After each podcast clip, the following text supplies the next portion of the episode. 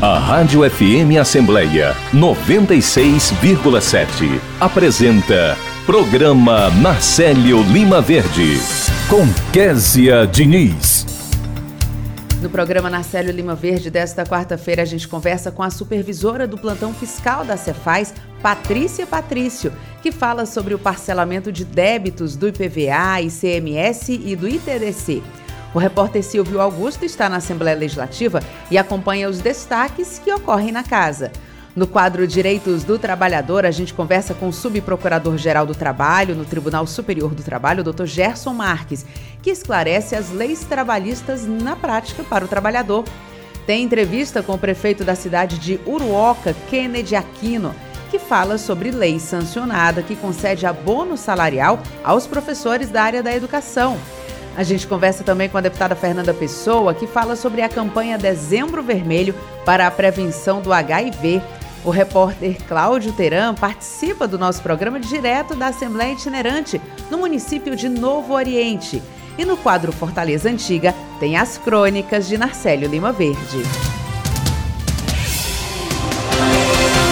Estamos no início do programa Narcélio Lima Verde de hoje. Eu sou Kézia Diniz e o nosso querido Narcélio nos acompanha em casa. Continuamos juntos na sua Rádio FM Assembleia 96,7 e também na internet. Você pode nos acompanhar no YouTube e no Facebook da Assembleia Legislativa. Agradeço a você desde já pela companhia. O programa também fica disponível em nosso podcast. Estamos nas principais plataformas de áudio, como o Spotify, Deezer, Apple Podcasts e Google Podcasts. Basta você procurar Rádio FM Assembleia e se inscrever. E para participar do nosso programa, enviando algum comentário ou sugestão, anote o número do nosso WhatsApp: 859-8201-4848. Entrevista. Contribuintes com débitos atrasados de ICMS, IPVA e ITDC, que é o Imposto de Transmissão Causa Mortes e Doação, têm até o dia 30 deste mês para aderir ao programa de parcelamento, mais conhecido como Refis. E é sobre esse assunto que a gente conversa com a supervisora do plantão fiscal da Cefaz, Patrícia Patrício. Patrícia, muito bom dia para você. Bom dia. Patrícia, conta para a gente um pouco mais aqui para os nossos ouvintes em que situações são cobrados os impostos incluídos no programa de parcelamento. O ICMS é o imposto sobre circulação relativa a mercadorias e sobre prestação de serviço. O fato gerador é sobre a circulação de mercadoria e prestação de serviço. O IPVA é o imposto sobre propriedade de veículos automotores.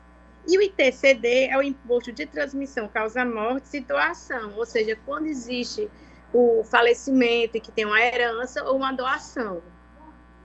E infelizmente nesse período da pandemia muita gente teve que é, conhece, quem não conhecia, né, teve que conhecer, porque em muitos casos a gente perdeu muita gente em todo o Brasil, aqui no Ceará não foi diferente. Imagino que uma demanda tenha é, sido verificada. Agora, conta pra gente como as pessoas que de repente não conseguiram fazer esses pagamentos, atrasaram é, o pagamento desses impostos, como é que elas podem fazer a adesão a esse programa que a gente está chamando de Refis?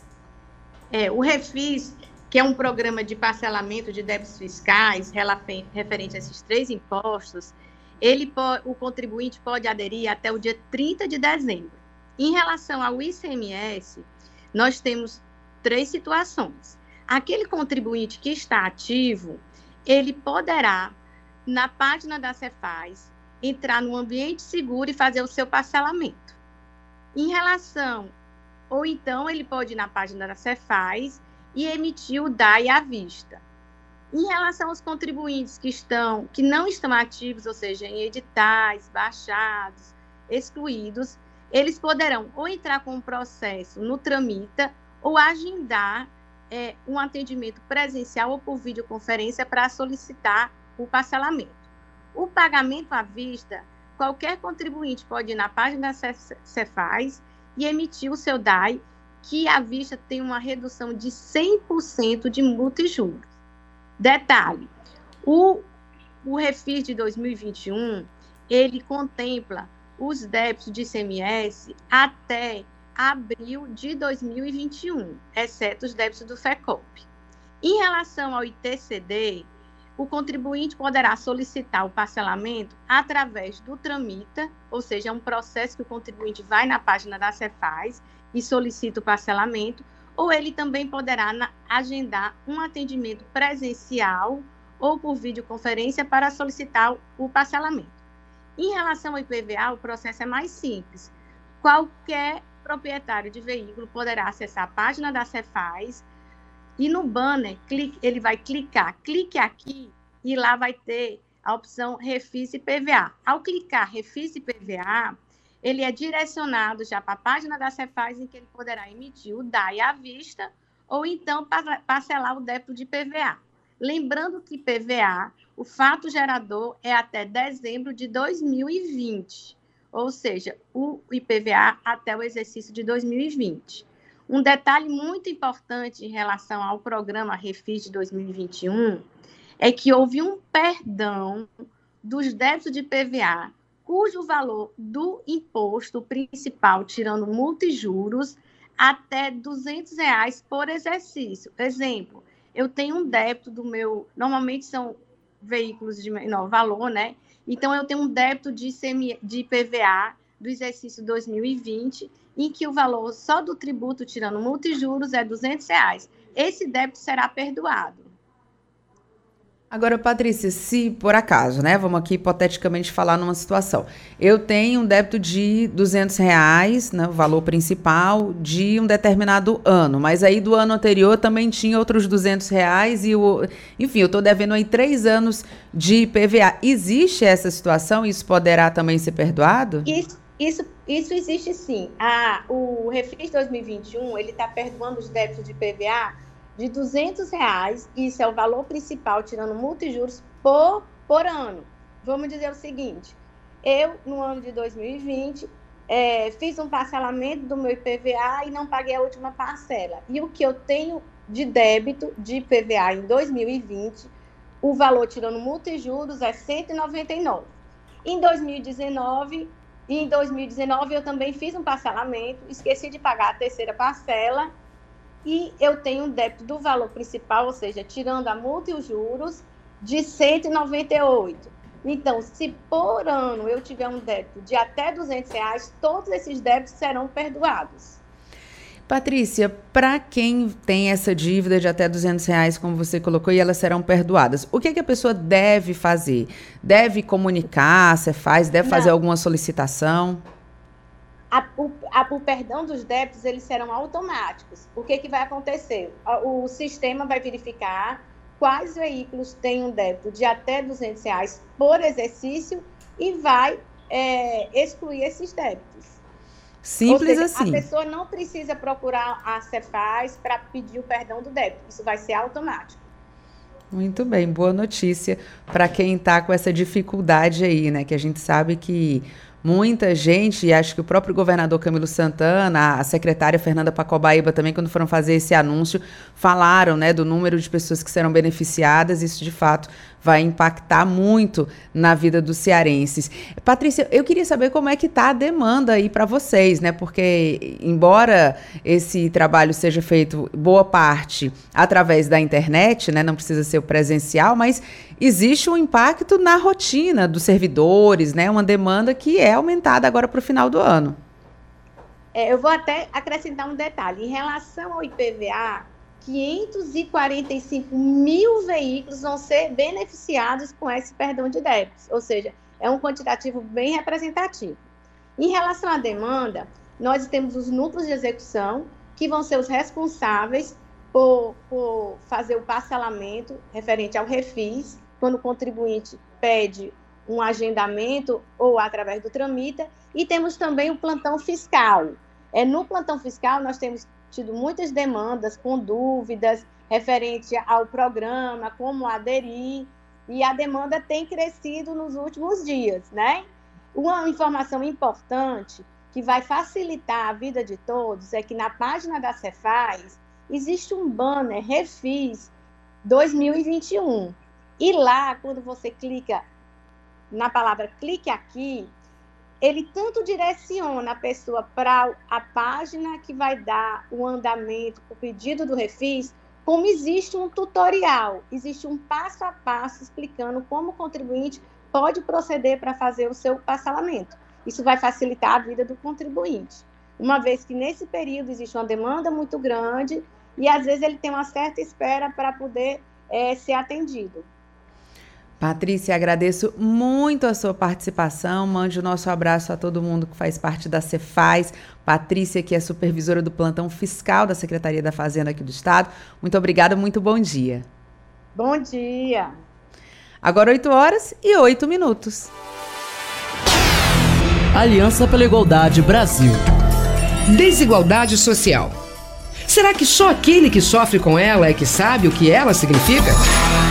A desigualdade social é a distância que existe entre pobres e ricos, proprietários e sem teto e sem terras, intelectuais e analfabetos, negros e brancos, homens e mulheres. A desigualdade social do Brasil, um país de mais de 190 milhões de habitantes, está marcada por percentuais alarmantes entre os que possuem riquezas e aqueles que são totalmente desprovidos dela. A desigualdade também é uma questão de gênero. Aliança pela Igualdade Brasil.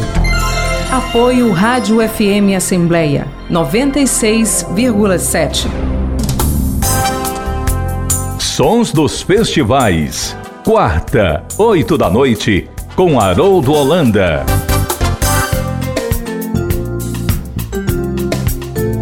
Direitos do Trabalhador. Está na hora do quadro conduzido pelo pós-doutor e professor da Universidade Federal do Ceará, Gerson Marques, que atua no Tribunal Superior do Trabalho como subprocurador-geral. Doutor Gerson, conta pra gente qual o destaque de hoje. Bom dia. Bom dia, Kessia. Bom dia, caros e caras ouvintes. Kessia, ainda fiquei em dúvida sobre o que trazer hoje. Tem tantos pontos relevantes um dos pontos ainda é aquele GAET, que nós iniciamos uma discussão na semana passada. O GAET é aquele grupo de trabalho que foi constituído pelo governo federal em 2019, e ele apresentou um relatório agora há poucos dias, é, propondo uma nova reforma trabalhista imensa, imensa, muito maior do que aquela de 2019. Mas resolvi, na realidade, trazer para hoje um assunto do nosso convívio mais direto e deixar esse assunto do GAET para um outro momento. E optei por esta opção, é, trazendo aqui um, um, um, julgamento recente também no Tribunal Superior do Trabalho, que julgou inadmissível, inadmissível, a prática de algumas empresas em estabelecer compensações de jornadas, impedir benefícios, é, desconsiderar a, a falta do empregado, inclusive para efeitos de promoções, aqueles trabalhadores que apresentam atestados médicos. Bom, eu, vamos explicar melhor o que, que é isso. No caso lá julgado pelo Tribunal Superior, uma, uma empresa operadora de marketing vinha suprimindo a folga aos sábados aos trabalhadores que faltassem no, ao serviço por força de atestado médico. Esses mesmos empregados, embora sob atestado, né, precisa que se diga isso, sofriam impacto na avaliação dos seus serviços e, inclusive, perdiam alguns dos benefícios. Ou seja, a, a empresa considerava o atestado médico apenas para alguns efeitos, mas na prática acabava dizendo, oh, já que você faltou aquele dia por força do atestado, você precisa trabalhar um dia a mais, né, para compensar aquela falta, e aqueles pontos que você deixou de ganhar naquele dia, ó, estão computados aqui, né, aquela faltinha que você teve. Então, o que foi que houve? Aí o Tribunal Superior do Trabalho, após, claro, ser provocado, ele afastou essa prática da empresa e fundamentou-se em que o atestado médico ele autoriza a falta do empregado ao dia de trabalho e essa falta não pode gerar nenhuma consequência negativa para o trabalhador, nem pode acarretar qualquer punição direta ou indireta.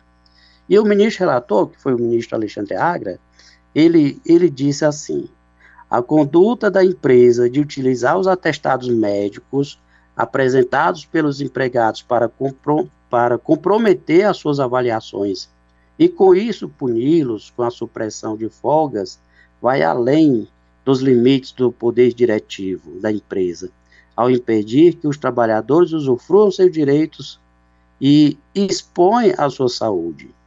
Quando o Bom, essa foi a decisão do Tribunal Superior do Trabalho. Então, quando o empregado apresenta o atestado médico da empresa, que é esse ouvintes, a única consequência é a suspensão da atividade laborativa, porque naquele dia do atestado, obviamente, o trabalhador não tinha condições de, de, de trabalhar e, e não foi de fato trabalhar. Mas, para efeitos jurídicos, essa falta é como se o trabalhador tivesse trabalhado efetivamente. Então, continua intocável o seu direito ao repouso semanal, que não pode ser afetado por aquela falta que foi justificada, e é preciso que se considere esta falta como sendo um dia que, em que há -se de se contar a produtividade do trabalhador. Se não fosse dessa forma, nós teríamos uma punição direta ou indireta, o mesmo prejuízo ao trabalhador. Uma outra consequência é, da prática empresarial para o Tribunal Superior do Trabalho é a condenação por danos morais ao trabalhador que passa por essa aflição, independentemente de ele provar que tenha sofrido um, algum abalo psicológico. Para o Tribunal Superior do Trabalho, o dano moral decorrente dessa prática da empresa decorre da natureza da situação vivenciada, independentemente do aspecto é, psíquico ou do abalo psíquico a que o empregador tenha se submetido que ele tenha sofrido. Então, resultado, pra, para concluir aqui, o atestado médico apresentado pelo trabalhador, ele tem que ser respeitado pela empresa e isso não pode gerar nenhuma consequência para ele. Se a empresa der alguma outra consequência, além daquelas permitidas por lei, é, isso gera a, a indenização por danos morais ao trabalhador. Então é preciso respeitar o atestado médico. Se houver é, suspeita de alguma invalidade nesse atestado, algum vício, se o atestado for falso, então que se faça a denúncia ao Conselho Regional de Medicina ou se faça a denúncia à polícia e deixe a polícia é, apurar. O princípio é de que os atestados são válidos. Então são essas, Kessia, as nossas informações, a nossa colaboração para hoje. Muito obrigado. Obrigada, doutor Gerson. E você que nos escuta, se tiver alguma dúvida sobre o seu direito como trabalhador, manda a pergunta aqui para gente através do nosso WhatsApp. Nosso número é 85982014848.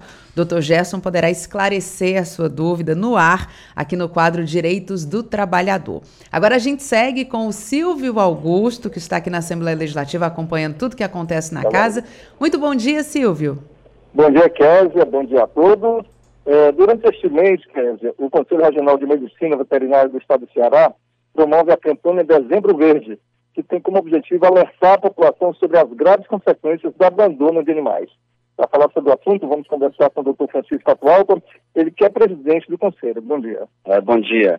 Na realidade, o Dezembro Verde ele busca trazer à luz da sociedade a conscientização para o abandono de animais. Primeiro mostrando que o abandono de animais é crime tipificado, né? Legislação específica que pode resultar, inclusive, na prisão, nesse caso se configure assim.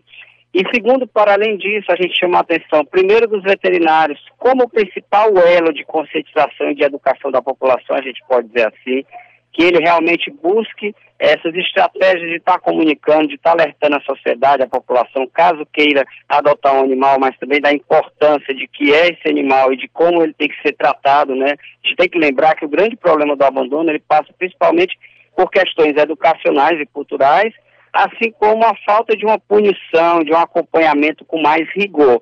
A educação, porque muita parte da população, obviamente, ela entende que em qualquer momento aquele animal que ela tem, caso não se adeque à sua realidade, ele pode ser abandonado. Isso a gente não pode compactuar com isso. Então, se a população tiver o interesse de ter um animal, ela tem que pensar bem. Se a gente chamar a atenção da população para conversar com o seu veterinário. Eu posso ter, a minha estrutura familiar permite, é, o porte do animal que eu quero, ele condiz com o meu meio de vida e com a minha casa. Então, tudo isso são fatores que podem, caso você haja de uma forma errada, escolha um animal inadequado para ter, você acabe não tendo opção, né, não queira aquele animal, não se adapte e acaba abandonando. Então, realmente, a gente tem que chamar a atenção da sociedade que é algo realmente grave, é algo sério, um animal não é um brinquedo e que, obviamente, tem de tratar muito bem e tem de realmente, se quiser ter e criar, com responsabilidade. Doutor Francisco, é, com a pandemia, o número de animais abandonados nas ruas de Fortaleza e nos municípios carentes cresceu. Olha, o que a gente tem de dados no mundo, a gente não pode dizer especificamente aqui, porque não tem esse processo, vamos dizer assim, muito bem detalhado e delineado. Mas o que a gente viu no mundo foi o quê? Um aumento do abandono realmente no início da pandemia, eu refuto pelo desconhecimento, ou seja, naquele momento achava-se que tinha associação com animais, que os animais também podiam se transmitir, cães ou gatos, e houve um aumento do abandono. Mas logo depois, quando essas informações elas realmente foram confirmadas que não, que eles não fazem parte do vínculo de transmissão, que pelo contrário eles também podiam adquirir, mas a importância ou a relevância era mínima em relação a isso, e que os casos que a gente teve na realidade foram os próprios tutores que transmitiram aos seus animais, então foi um caso contrário é, houve, na realidade, uma inflexão da curva. Então, houve em alguns países, mas no Brasil também algumas ONGs relatam isso, um aumento das pessoas na busca pela adoção de animais, sobretudo pela solidão. Então, muitas pessoas se encontraram sem comunicação é, concreta e pessoal com as outras, muito isoladas, e muitas vivem só ou só com a pessoa, então optaram por realmente pegar ou adotar animais. Mas o que a gente viu realmente no começo, em todo mundo, e o Brasil não foi diferente, nem no Ceará a gente sentiu isso, foi um aumento realmente do abandono dos animais por parte das pessoas, o que realmente foi lamentável naquele momento. Além, além desse alerta que o senhor está fazendo aqui no programa Na Lima Verde, aqui na Rádio FM Assembleia, é, como, como é que o Conselho também está desenvolvendo essa ação? É, o Conselho está chamando a atenção e desenvolvendo é, primeiro pelos meios de comunicação, conversando com os médicos veterinários, né, tentando dialogar também com as unidades de proteção, as formas que a gente tem de dialogar com a sociedade. Então a gente tem pedido realmente para os colegas tentarem o máximo possível promover essa, educa essa educação. Então, no interior, que eles busquem escolas, busquem prefeituras, tentem fazer parcerias, caso necessário, coloque o conselho nessa parceria para que a gente possa dialogar, levar a mensagem. É realmente uma questão muito educacional, e o que o conselho pode fazer é isso, é pedir aos médicos veterinários, que eu recoloco aqui como os grandes protetores animais, que passem essa mensagem, que dialoguem, trazer à sociedade a necessidade de, caso tenha essa vontade de adoção, estar preparado e se tem dúvidas ou quer mais esclarecimento, buscar o um médico veterinário, que ele vai dar as orientações corretas, né? E poder realmente contribuir para a sociedade com a diminuição dos casos de abandono animais.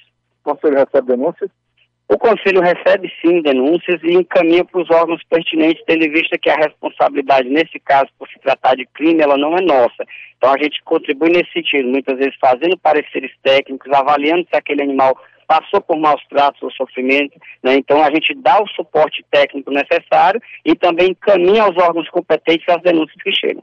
Muito obrigado. Conversamos com o Dr. Francisco Atualpa, presidente do Conselho Regional de Medicina Veterinária Silvio. do Ceará. Pois não, Kézia? Silvio, não posso deixar você passar por aqui sem contar para gente, porque ontem a Rádio FM Assembleia é, ficou ali entre os vencedores da, do Prêmio Gandhi de Comunicação 2021, um prêmio muito importante. E o resultado foi anunciado na noite de terça-feira. E com o trabalho A Vida Depois dos 18, Um Lar para Quem Não Foi Adotado. Você, Silvio Augusto, e a equipe composta por Rafael Luiz Azevedo, Ronaldo César e Jorge Luiz Costa Lima né, garantiram a emissora como segunda colocada na categoria Rádio Jornalismo.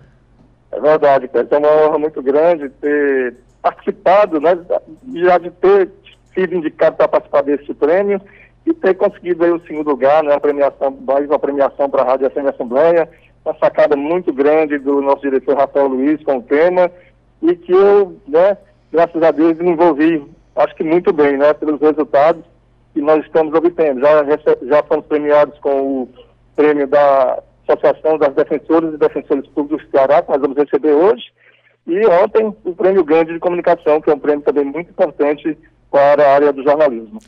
É, Silvio, para quem não conhece, o Prêmio Gandhi de Comunicação é uma iniciativa da Agência da Boa Notícia, que é uma organização não governamental com sede aqui em Fortaleza, criada justamente com o objetivo de estimular o fortalecimento da cultura de paz. E foram 152 trabalhos inscritos em seis categorias para profissional e três para estudantes. Os vencedores foram anunciados ontem E imagino que esse reconhecimento, Silvio, ele fortalece, né, o desejo de fazer cada vez mais, de fazer cada vez melhor, de produzir novas reportagens. Enche Verdade. todos os colegas, claro, de orgulho, né? Mas é uma satisfação também pessoal, né? De, de equipe, claro, mas é pessoal também de fazer um bom trabalho, né, Silvio? Com certeza. É, esse prêmio agradeço a Deus, né, primeiramente, pela inspiração que ele me deu, né, em escrever o texto, em a gravação, a entonação da, da reportagem, tudo isso aí a gente com o tempo vai adquirindo, mas acho que tem que ter né, o, a bênção de Deus. E também aos meus amigos e companheiros de trabalho né, do dia a dia e ao Rafael Luiz, por ter né, me dado essa missão, ao Ronaldo César, que abrilhantou muito bem com a sonoplastia, deu vida à nossa reportagem, e a edição do Jorginho Luiz, que também foi muito boa, né? Onde é, faz com que a reportagem ganhe vida, tanto a sonoplastia como a edição. Tá ótimo, Silvio. Muito obrigada. Obrigado, Parabéns e quem sabe até daqui a pouco, né? Pode ser que você volte no programa de hoje. Muito obrigada. Agora 8 horas e 24 minutos. Os serviços públicos no Brasil mudaram. Você que paga as contas precisa conhecer seus direitos. Não pagar cobranças indevidas. Ser avisado antes de ter o serviço cortado. Ter abatimento na conta quando houver má prestação do serviço. Pagar preços módicos pelos serviços. Receberem até 30 dias resposta da empresa sobre suas reclamações. Para garantir os seus direitos, conte com o IDEC. Consumidor bem informado nunca é lesado. Apoio Rádio FM Assembleia 96,7. Biografia Brasil. Sexta, oito da noite, com Sonja Andrade. Você ouve Programa Narcélio Lima Verde, com Késia Diniz. Entrevista. Município de Uruoca concede abono salarial aos profissionais da área da educação. Sobre esse assunto a gente vai conversar com o prefeito de Uruoca, Kennedy Aquino. Prefeito, muito obrigada pela sua participação. Muito bom dia. Olá, bom dia. Bom dia, Késia. Bom Caso dia. está participando aqui do, do programa Nacélio Lima Verde. Cumprimento, inclusive, Nacélio, que se estiver nos acompanhando, sinta-se abraçado por mim. E agradeço imensamente a oportunidade de estar aqui conversando com vocês por meio do programa. Marcelo está assim nos acompanhando de casa, prefeito. E eu queria já começar esse bate-papo com o senhor falando sobre essa iniciativa. Né? A gestão tem divulgado que, com o abono salarial, os professores do município chegarão a receber até o vigésimo salário. Eu queria entender um pouco como é possível essa iniciativa para o município. E isso foi uma boa surpresa que nós tivemos esse ano. Né? Em especial os professores, né? Eu tive, mas acho que para os professores ainda foi uma surpresa mais agradável ainda. Como você bem sabe, quem, quem entende de política, quem acompanha, o novo Fundeb ele passou por algumas modificações, né? Ele foi, ele na verdade ele foi ele foi findado no ano passado, o antigo, após a aprovação do novo Fundeb e a partir deste ano de 2021 iniciou-se, né, com o novo Fundeb. É, e, e ocorreram algumas motivações para que esse recurso ficasse remanescente nas contas da prefeitura e nós, consequentemente, pudéssemos fazer esse rateio. Uma delas foi justamente o aumento do percentual do fundo, né, que antes para custo para gastos com pessoal, que antes era de 60% e atualmente passou a ser 70, 70%. Houve também a questão do congelamento do piso nacional e municipal dos professores, né? Desde o ano de 2019, não há reajuste dos professores. A perspectiva é que para o ano de 2021 realmente esse, esse reajuste venha, né? Como foi, inclusive, já aprovado o piso nacional de mais de 31%, né? Para 2022.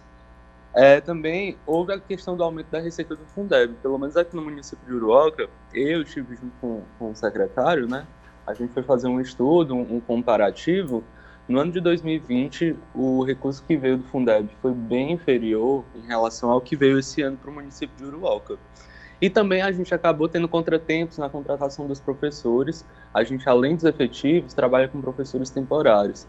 E em decorrência da segunda onda da Covid-19, que a gente viu né, que foi, foi muito pesado e, e acabou que, que nos prejudicou na contratação dos professores temporários, e nós acabamos fazendo essas contratações só em julho deste ano. Então, tudo isso acarretou numa economia no início do ano e também com esses, com esse, com esses, com esse congelamento de, de gastos, tudo isso acarretou no, no, na, na seguinte situação. O Uruoca ficou com um saldo remanescente de mais de 3 milhões e meio de reais somente na conta dos 70% do Fundeb, que deve ser gasta exclusivamente com custos de pessoal, que no caso né, são é o, pessoal que possui formação, né, que possui graduação nível superior. Aqui no município de Uruoca, os únicos que recebem por, por essa folha de 70% são os professores. Então, nesse, desse modo, acabou que somente os professores acabaram entrando dentro dessa, desse rateio, né, desses 70%. Prefeito, a gente sabe que, né, olhando administrações Brasil afora, quando sobra algum salário, por mais que, aliás, quando sobra algum recurso, por mais que esse recurso esteja carimbado, como a gente costuma dizer, né, as gestões sempre dão um jeitinho, passam algum, enfim, tentam fazer de alguma forma que esse dinheiro seja aplicado em outra coisa e não é, ser destinado muitas vezes para o que ele foi previsto inicialmente. Nesse caso, o senhor tomou, e aí tem uma decisão da administração, né, um, uma decisão sua, junto com o secretário, de fazer com que esse dinheiro de fato chegue a quem é de direito, né, a quem tem o direito de receber é uma decisão que imagino deve ter tido uma recepção muito positiva por parte dos gestores da educação, né? Com certeza, e é mais que merecido. Eu jamais, eu jamais enquanto prefeito, é, minha, minha personalidade não me, não me permitiria fazer manobras para tirar esse dinheiro que é por direito dos professores. Até porque é válido reconhecer que eles são merecedores de todo esse recurso que tem em conta. A gente sabe das dificuldades que os professores encontraram. Nós temos professores que até ano passado não tinham afinidade alguma com tecnologias e que tiveram que correr atrás, que aprender, que se adaptar, que gastar dinheiro do seu bolso para poder ter internet, uma internet de qualidade em casa, ter um material de qualidade para poder entregar aos seus estudantes, os seus alunos, uma, umas, as aulas de melhor qualidade. Então, assim, por que não, se eu tenho esse recurso em caixa, se eu tenho condição de fazer isso, por que não entregar a eles o que é deles por direito? Então, assim, faço isso de maior, de maior gosto, de maior coração. A gente realmente tem toda, fica muito feliz em estar entregando aos professores esse recurso para que eles possam usufruir da melhor forma que eles acharem. Inclusive, Uruoca, há muitos anos não passava por uma situação dessa, né? Há quase 20 anos foi a última vez que Uruoca chegou a, a passar por uma situação de, de haver rateio de recursos dos, dos fundos, né? Que na época era Fundef, houve isso daí, né? Já, eu não lembro, eu não me recordo aqui ao certo quantos salários a mais do 13 terceiro os professores chegaram a receber, mas o Uruoca já em outros tempos foi destaque nacional pela essa mesma ação que está acontecendo agora. Chegou, a, chegou inclusive a sair no Jornal Nacional na época. Então, novamente a história está se repetindo e a gente fica muito feliz em, em estar fazendo a coisa certa. Prefeito, como é que vai ser o, o, pagamento? Vai ser mês a mês? Porque a gente fala em, em até um vigésimo terceiro salário, né? Como é que vai ser o pagamento para os professores? Então, nós fizemos, nós, nós decidimos montar a estratégia de, de pagamento em duas parcelas. A primeira parcela, que foi referente ao 14º, 5 e 6 salário, né, 14º, 15º e 16º salário, foi pago no dia 26 de novembro, e agora, no próximo dia 20 de dezembro, nós iremos pagar todo o restante, né? 17º, 18º, 19º e 20 salário. Vale ainda ressaltar que esse que ainda sobrará algum saldo remanescente, mesmo após a mesmo após distribuído, né, todos esses todos esses 20 salários, que a gente vai tentar fazer uma reprogramação deles até dia 31 de dezembro, porque o recurso ele cai quase que todo dia, né, o recurso do Fundeb. Quase todo dia ele cai um pouquinho na conta, então a gente vai ficar atento até o último dia do ano, esperando cair o restante do recurso e já iremos empenhar no dia 31 de dezembro para poder ainda entregar aos professores o restante do que ficar na conta, né? Tendo em vista que a gente tem que deixar ele empenhado até o dia 31 de dezembro. Então, contabilidade não para, tesouraria não para, até 31 de dezembro, empenhada em distribuir esse recurso aos profissionais da educação. Depois de um ano tão difícil, que virada maravilhosa para os professores, hein, prefeito? Com dinheirinho Com aí certeza. no bolso. Prefeito, quando a gente fala é, no, na área da educação, os professores que vão receber, a gente está falando em quantos professores? 230 professores. A nossa rede é composta por 230 professores. Então, que bom aí, que seja um, um bom ano para é. todos os professores. Prefeito, muito obrigada pela sua participação aqui no programa Narcélio Lima Verde. Muito bom dia para o senhor. Leve nosso abraço também a todo mundo de Uruoca que acompanha o nosso programa. Pode deixar. Muito obrigado também pelo espaço de fala, Kézia. Eu agradeço aí pelo convite, pela oportunidade de estar aqui. Agradeço também ao Narcélio Lima Verde por, por, a, por essa ação que o município de Uruoca tem, tem feito, ter despertado, a, ter despertado a curiosidade em conversar conosco, em expor essa, essa, esse caso que Uroca está passando e que tem chamado tanta atenção da mídia fora. Muito obrigado por estar aqui. Obrigada, prefeito. Quem sabe em breve a gente se encontra né, para uma entrevista presencialmente aqui nos nossos estúdios. Muito obrigada e bom dia. Agora, 8 horas e 34 minutos. Aliança pela Igualdade Brasil. Desigualdade social. Será que só aquele que sofre com ela é que sabe o que ela significa? A desigualdade social é a distância que existe entre pobres e ricos, proprietários e sem teto e sem terras, intelectuais e analfabetos, negros e brancos, homens e mulheres. A desigualdade social do Brasil, um país de mais de 190 milhões de habitantes, está marcada por percentuais alarmantes entre os que possuem riquezas e aqueles que são totalmente desprovidos dela. A desigualdade também é uma questão de gênero. Aliança pela Igualdade Brasil. Apoio Rádio FM Assembleia 96,7. Gonzagando Quinta, oito da noite. Entrevista. A campanha nacional Dezembro Vermelho promove prevenção, assistência e proteção dos direitos humanos das pessoas que vivem com HIV/AIDS e outras infecções sexualmente transmissíveis. Sobre esse assunto, a gente conversa com a deputada estadual Fernanda Pessoa. Deputada, muito bom dia. Bom dia, Kessia, Diniz, bom dia, ouvintes da Rádio FM Assembleia. Sempre é um prazer participar desse programa. Prazer é nosso, deputada. Eu queria que a senhora contasse, né? Eu sei que a senhora está engajada na troca de informações sobre a campanha Dezembro Vermelho. Queria que a senhora contasse para a gente como é que a senhora avalia as políticas de apoio às pessoas que convivem com o vírus HIV e também a conscientização para a prevenção. Bem, é como eu digo muito que em todos os meses do ano nós temos aí uma cor, né? Então o ano todo é um arco-íris, né? E dezembro é o mês de mobilização nacional, né, da campanha para combater todas as infecções sexualmente transmissíveis, especialmente o vírus da HIV, causador da AIDS.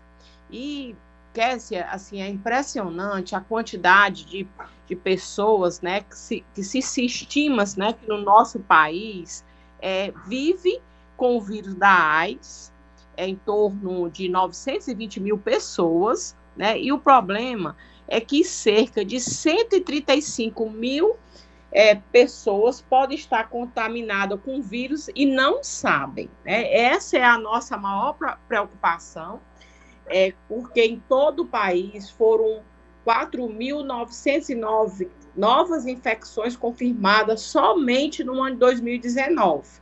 E que é, nós sabemos que é uma doença é, silenciosa, que quando os efeitos chegam, já chegam assim, é no nível muito alto, por isso que é importante, e é sempre importante a gente reforçar nessas campanhas. E o Dezembro Vermelho é, é, uma, é, uma, é uma campanha que é, tem uma forma de combater a prevenção por meio de uso de preservativo e realização de teste rápido, né? Porque nós sabemos que o diagnóstico precoce do HIV e o rápido início do tratamento reduzem a chance de complicações da doença. Né? E nós sabemos hoje que, que existe tratamento eficaz e que as pessoas podem ter uma vida é bastante, é, é até mesmo saudável de conviver com a doença, Mas sempre é importante é, a ida é, a, a, um posto de saúde, é, está aberto todos os postos para fazer o teste, né? E também temos aí o Hospital São José, que é referência é, no tratamento, enfim, é um momento de alerta, por isso que é dezembro vermelho. A gente, né, quem tem um pouquinho mais de idade, conviveu com campanhas muito intensas de prevenção, de conscientização. O pessoal mais jovem, né, isso foi acabando, é, é foi, foi sendo reduzido. O pessoal mais jovem talvez não tenha aquela noção tão precisa de como é importante ter esse tipo de prevenção. É, nas suas andanças, na sua atividade, a senhora conversando com profissionais da área da saúde, com pessoas também que fazem parte desse movimento, como é que essa prevenção, essa conscientização para a prevenção está chegando nos mais jovens? Bem, é, é um ponto super importante que você tocou agora, né? Principalmente é, o jovem, né, quando vai para uma, uma à noite, né, ou mesmo no final de tarde, que vão para, como chamam, uma balada, né? Assim, né? Que é essa que eles chamam, né, Kel? Exatamente, é uma balada. É uma balada, né? Normalmente eles não se preocupam, né? Acham que com eles não vai acontecer, né? E às vezes realmente, é, em algum momento, não usam os preservativos. Então eu acho que essa campanha também é uma campanha para despertar o uso dos preservativos, né? E nós sabemos que ainda Existe um tabu muito grande, é, é, é, não só entre os jovens, mas em, em, várias idades, e é a única forma de se prevenir. Mas a gente precisa trabalhar isso nas escolas. Nós temos aí no estado várias escolas é, profissionalizantes que têm um papel já nessa faixa etária.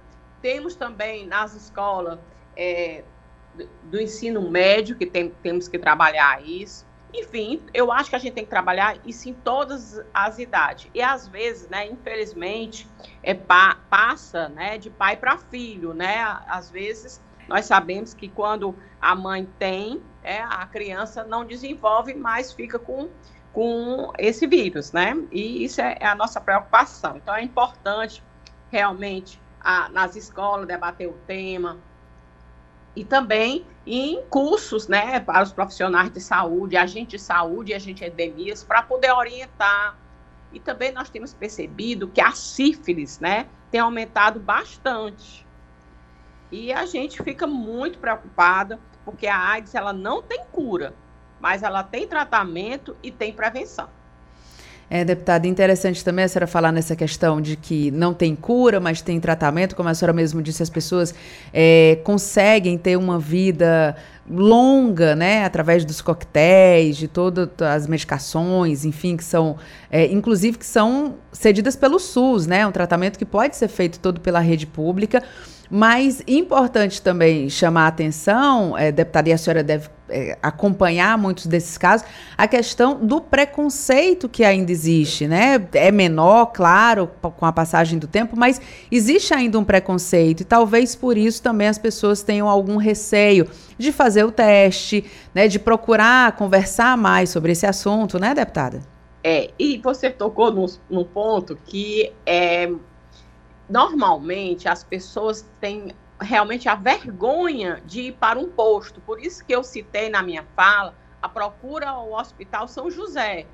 Né? Porque às vezes se você procura no seu município o posto de saúde, aí você se der positivo, a, a cidade, eles ficam com medo que a cidade inteira possa ficar sabendo que ele é um ele é um, um sexualmente transmissível do, do IST, especialmente o vírus da HIV.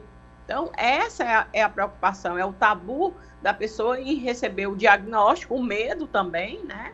E, mas o problema é que ele, com esse medo, ele pode estar transmitindo sem ele, sem ele saber que é esse é o maior problema. Que ele não sabe que está com vírus e transmitir e contaminar várias pessoas. E isso é, é a nossa preocupação da prevenção, de usar preservativo, de fazer o teste rápido. E se você realmente tem a vergonha, tem o, o, preconceito de fazer no seu município, nós temos aqui o hospital referência, que é o Hospital São José, que orienta para fazer o tratamento o, como você mesmo falou, é, é, é, grátis, né? O Sistema Único de Saúde, ele dá esse medicamento, esses coquetéis, e hoje eles estão bem mais modernos, os efeitos colaterais são bem menores, e a gente precisa, a gente precisa divulgar essa campanha do Dezembro Vermelho, mobilizar a população, principalmente as mais jovens, né, que às vezes é, é, não tem esse tabu de usar os preservativos e com isso ser um alvo transmissor. E é essa a nossa preocupação. E, e, e nós temos visto que só esse ano de 2019, no ano de 2019 foi registrado 10.565 óbitos, né? É, eu não, eu digo a você que, que na minha época, é, na época da adolescente, quando faleceu um artista jovem, né, que chamou a atenção, foi o Cazuza, né, o cantor, e, e, foi chamado a atenção de todos, né, para uma pessoa jovem que tinha condições financeiras e hoje, até hoje, a sua mãe levanta essa campanha e tem um, uma, uma associação que ajuda milhares de mães que têm filhos portadores de HIV. E aqui no nosso estado também nós temos é, várias pessoas que têm à frente essa campanha e que precisa realmente ter esse olhar especial e principalmente fazer o teste, esse e usar preservativos. Prevenção sempre, deputada. Agora, mudando sempre. um pouquinho de assunto, hoje a Assembleia Legislativa cedia uma sessão solene em homenagem ao Dia do Arquiteto. Eu queria que a senhora contasse alguns detalhes para a gente de como é que vai ser essa solenidade. Bem, a, essa retomada é diferente, mas tem nos dado assim uma alegria tão grande de poder é, prestar homenagem, né? Principalmente que na Assembleia Legislativa nunca foi homenageado o profissional arquiteto, né? A solenidade do Dia do Arquiteto. E nós sabemos que o estado do Ceará, né, nós temos vários arquitetos renomados que têm um trabalho reconhecido nacional e internacional também. E o Dia do Arquiteto e Urbanista é comemorado anualmente no dia 15 de dezembro. E essa data, que faz parte do calendário nacional, através da Lei 13.627 de 2018, que homenageia o Oscar Niemeyer, que é o responsável por pensar e projetar diversos prédios e monumentos que são ícones, né? E até hoje, é, apesar é, da sua idade, do seu, já do seu falecimento, mas Brasília ainda é um, um ícone né, da arquitetura moderna, uma inspiração para vários arquitetos em todo o mundo, né?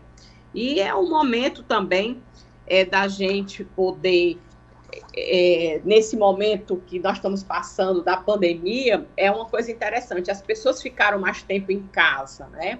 E acabaram é, tendo a preocupação de reorganizar, de adequar o seu, sua, seu lar para ficar cada vez mais aconchegante, né? Então, eles são responsáveis por projetar ideias e trazer à realidade tudo aquilo que a gente imagina e que, e que quer para nos dar uma melhor é, bem-estar em casa, né?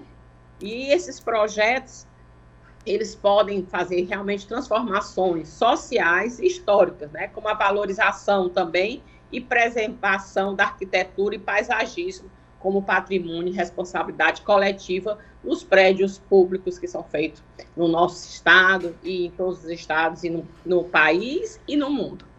Tá ótimo, deputada. Lembrando que o evento, né, que atende a sua solicitação, acontece a partir das 7 horas da noite no plenário 13 de maio, hoje, sessão solene para celebrar o Dia do Arquiteto.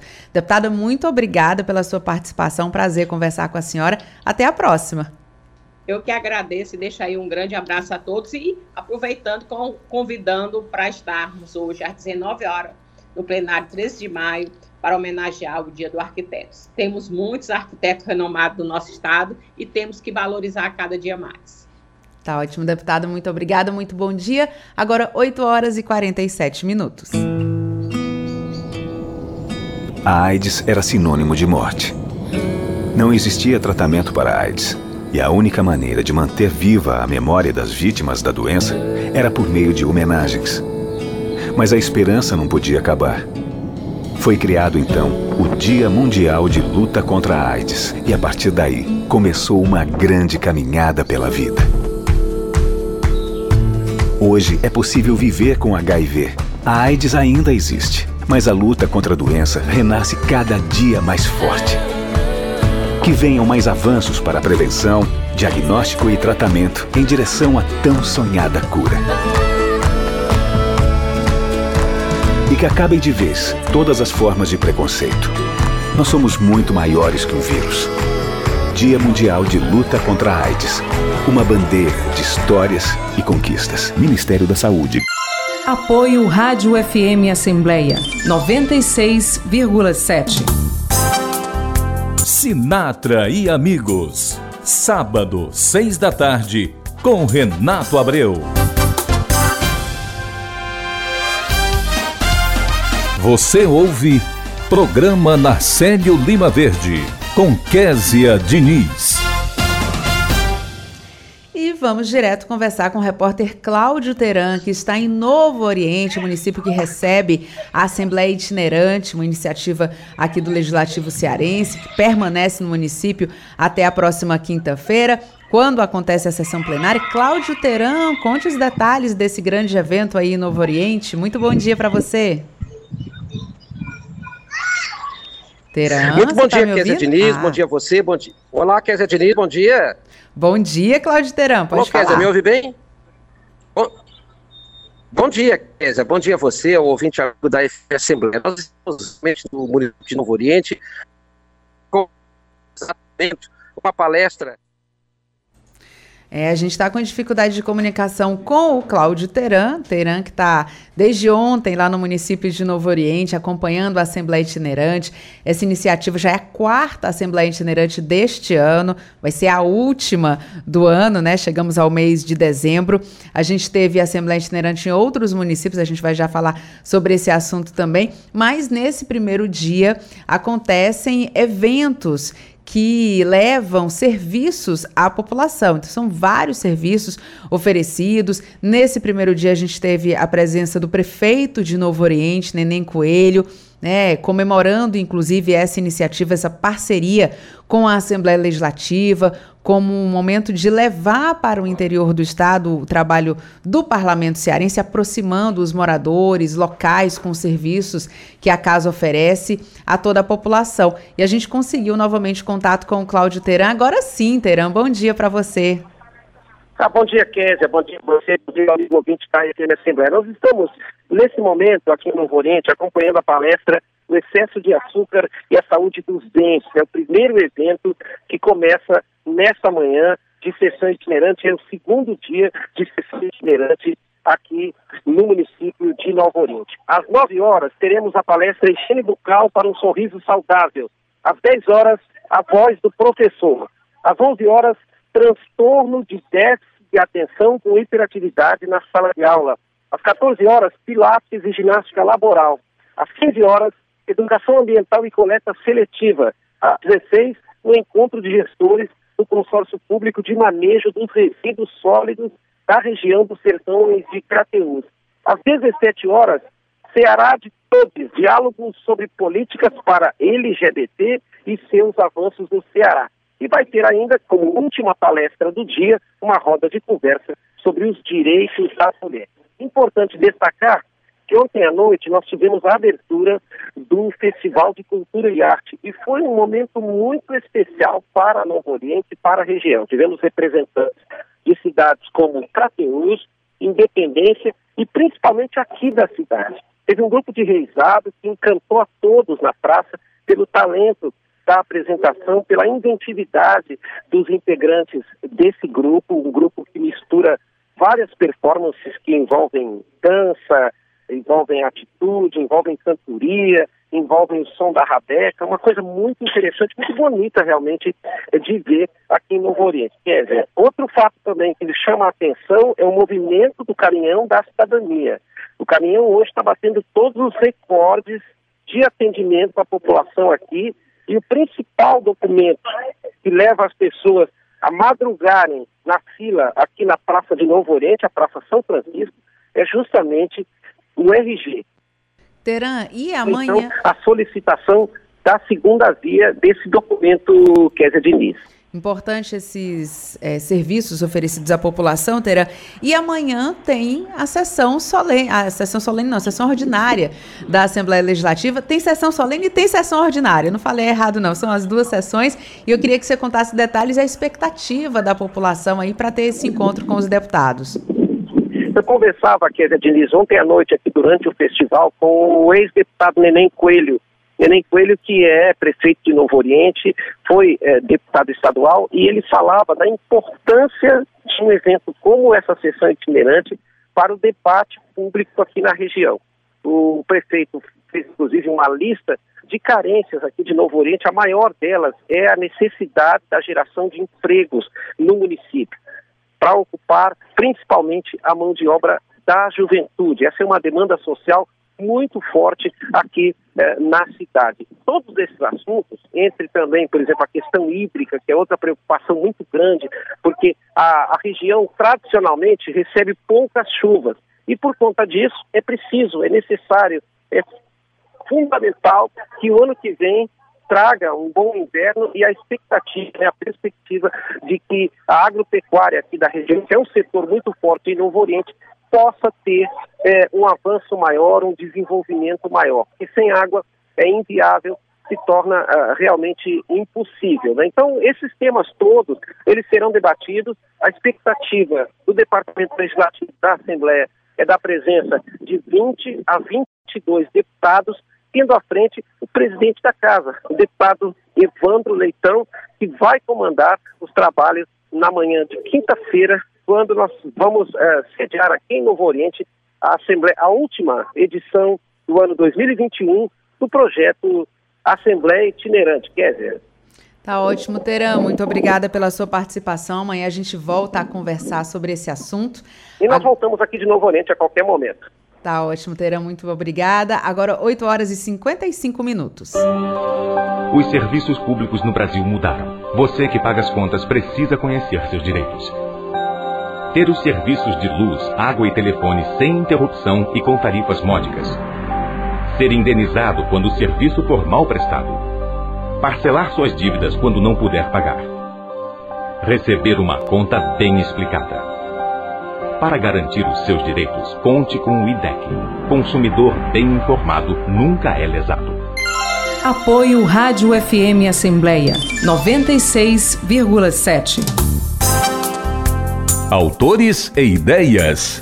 Terça, 8 da noite, com Lília Martins.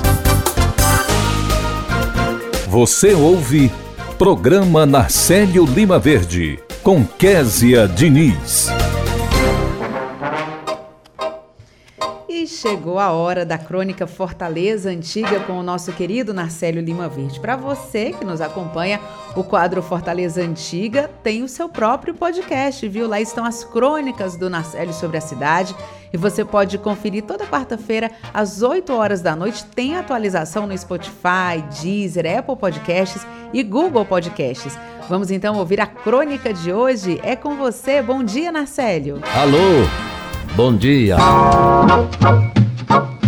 Fortaleza Antiga. A nossa juventude periga. Dizia um reclame de 1931. Se o espelho. E continua. Se o espelho lhe delata o aparecimento dos primeiros cabelos brancos, a sua juventude está em perigo. Confia sua defesa a Carmela, que saberá conter com bravura e derrotar o inimigo. Umas quantas gotas da água de colônia higiênica Carmela usada pela manhã, no momento de pentear, devolverão a seus cabelos a cor natural dos 20 anos, conservando-os assim como toda a vida. Um frasco de Carmela equivale a 15 anos de rejuvenescimento. Está deliciosamente perfumado e seu emprego é simples. Extingue por completo a caspa e evita a queda do cabelo. Não é tintura Encontra-se em todas as drogarias, farmácias com PH, perfumarias ou depósito dentário. Rua Major Facundo 284, Fortaleza, Ceará. Carmela ajuda e guarda a juventude. Não sei se servia para bigode. Se fosse hoje em dia, aí o Macário Batista usaria, com certeza. Esses remédios milagrosos eram bastante difundidos, divulgados em reclames, no tempo em que não havia nem rádio, muito menos televisão e não contávamos com aquele grupo de farmácias que vende até medicamentos. E faturavam os tubos. Todo mundo acreditava nesses remédios milagrosos. Depois foi que apareceu a Santosita no São João do Tauape, resolvendo todos os problemas, inclusive espinhela caída, mal olhado, quebranto, caboge, catimbó e outros congêneres. Não esquecer também a injeção 914 contra sífilis e doenças do mundo. O cuidado maior era não pisar no chão após receber a injeção e poderia ser fatal. Foi nesse tempo que apareceu novo ponto de diversão. Acompanhe comigo o reclame do local de 1931. Na Barra do Ceará, no porto dos hidroaviões, calçamento à porta, todo instalado, a luz elétrica com serviço sanitário, banheiros, lavatórios, cozinha com fogão grande de ferro, água quente e fria, próximo de praias muito piscosas e por onde obrigatoriamente passa muito peixe com destino ao mercado desta capital. Pois era assim os reclames do passado da fortaleza antiga, mais do que antiga. Cabelos brancos sempre foi preocupação. E ainda havia esse local abençoado por Deus e todos os santos com fogão de ferro bem grande, água quente e fria. Era longe, não? Ora, se ainda hoje é, imaginem 1931. Os daquele tempo tão distante da fortaleza mais do que antiga eram felizes e não sabiam. E isso acontecia muito antes das pensões alegres do centro e do enfermeiro Almeida. Chegamos ao final do programa Narcélio Lima Verde de hoje. Você acompanhou a entrevista com a deputada Fernanda Pessoa, que abordou a campanha nacional Dezembro Vermelho. Também conversamos com a supervisora do plantão fiscal da Cefaz, Patrícia Patrício. Contribuintes têm até o dia 30 deste mês para aderir ao programa de parcelamento conhecido como Refis. Já o prefeito da cidade de Uruoca, Kennedy Aquino, falou sobre lei sancionada que concede abono salarial aos professores, aos profissionais da área da educação. No quadro Direitos do Trabalhador, a gente conversou com o subprocurador-geral do Trabalho no TST, Dr. Gerson Marques, que esclareceu temas trabalhistas. O repórter Silvio Augusto acompanhou os destaques que acontecem na Assembleia. O repórter Cláudio Teran participou com informações direto da Assembleia Itinerante em Novo Oriente. Muito obrigada por nos acompanhar juntinho do rádio. Para você que nos acompanha nas redes sociais, a produção também está sendo veiculada no Facebook da Assembleia Legislativa e no YouTube. Também estamos em podcast, você pode nos encontrar nas principais plataformas de áudio, como o Spotify, Deezer, Apple Podcasts e Google Podcasts. Basta procurar Rádio FM Assembleia e se inscrever. Além de mim, Kézia Diniz e de Narcélio Lima Verde, a equipe do programa reúne na coordenação Tarciana Campos, na produção Laiana Vasconcelos, repórteres Silvio Augusto e Cláudio Teran. Direção de vídeo, Rodrigo Lima. A coordenação de programação é de Ronaldo César e a supervisão é de Rafael Luiz Azevedo. Para participar do nosso programa enviando algum comentário ou sugestão, anote o número do nosso WhatsApp, 85982014848. Obrigada, Narcélio, pela parceria. Obrigada a você que nos escuta pela audiência. E a gente volta a se encontrar amanhã. Até lá. Tchau.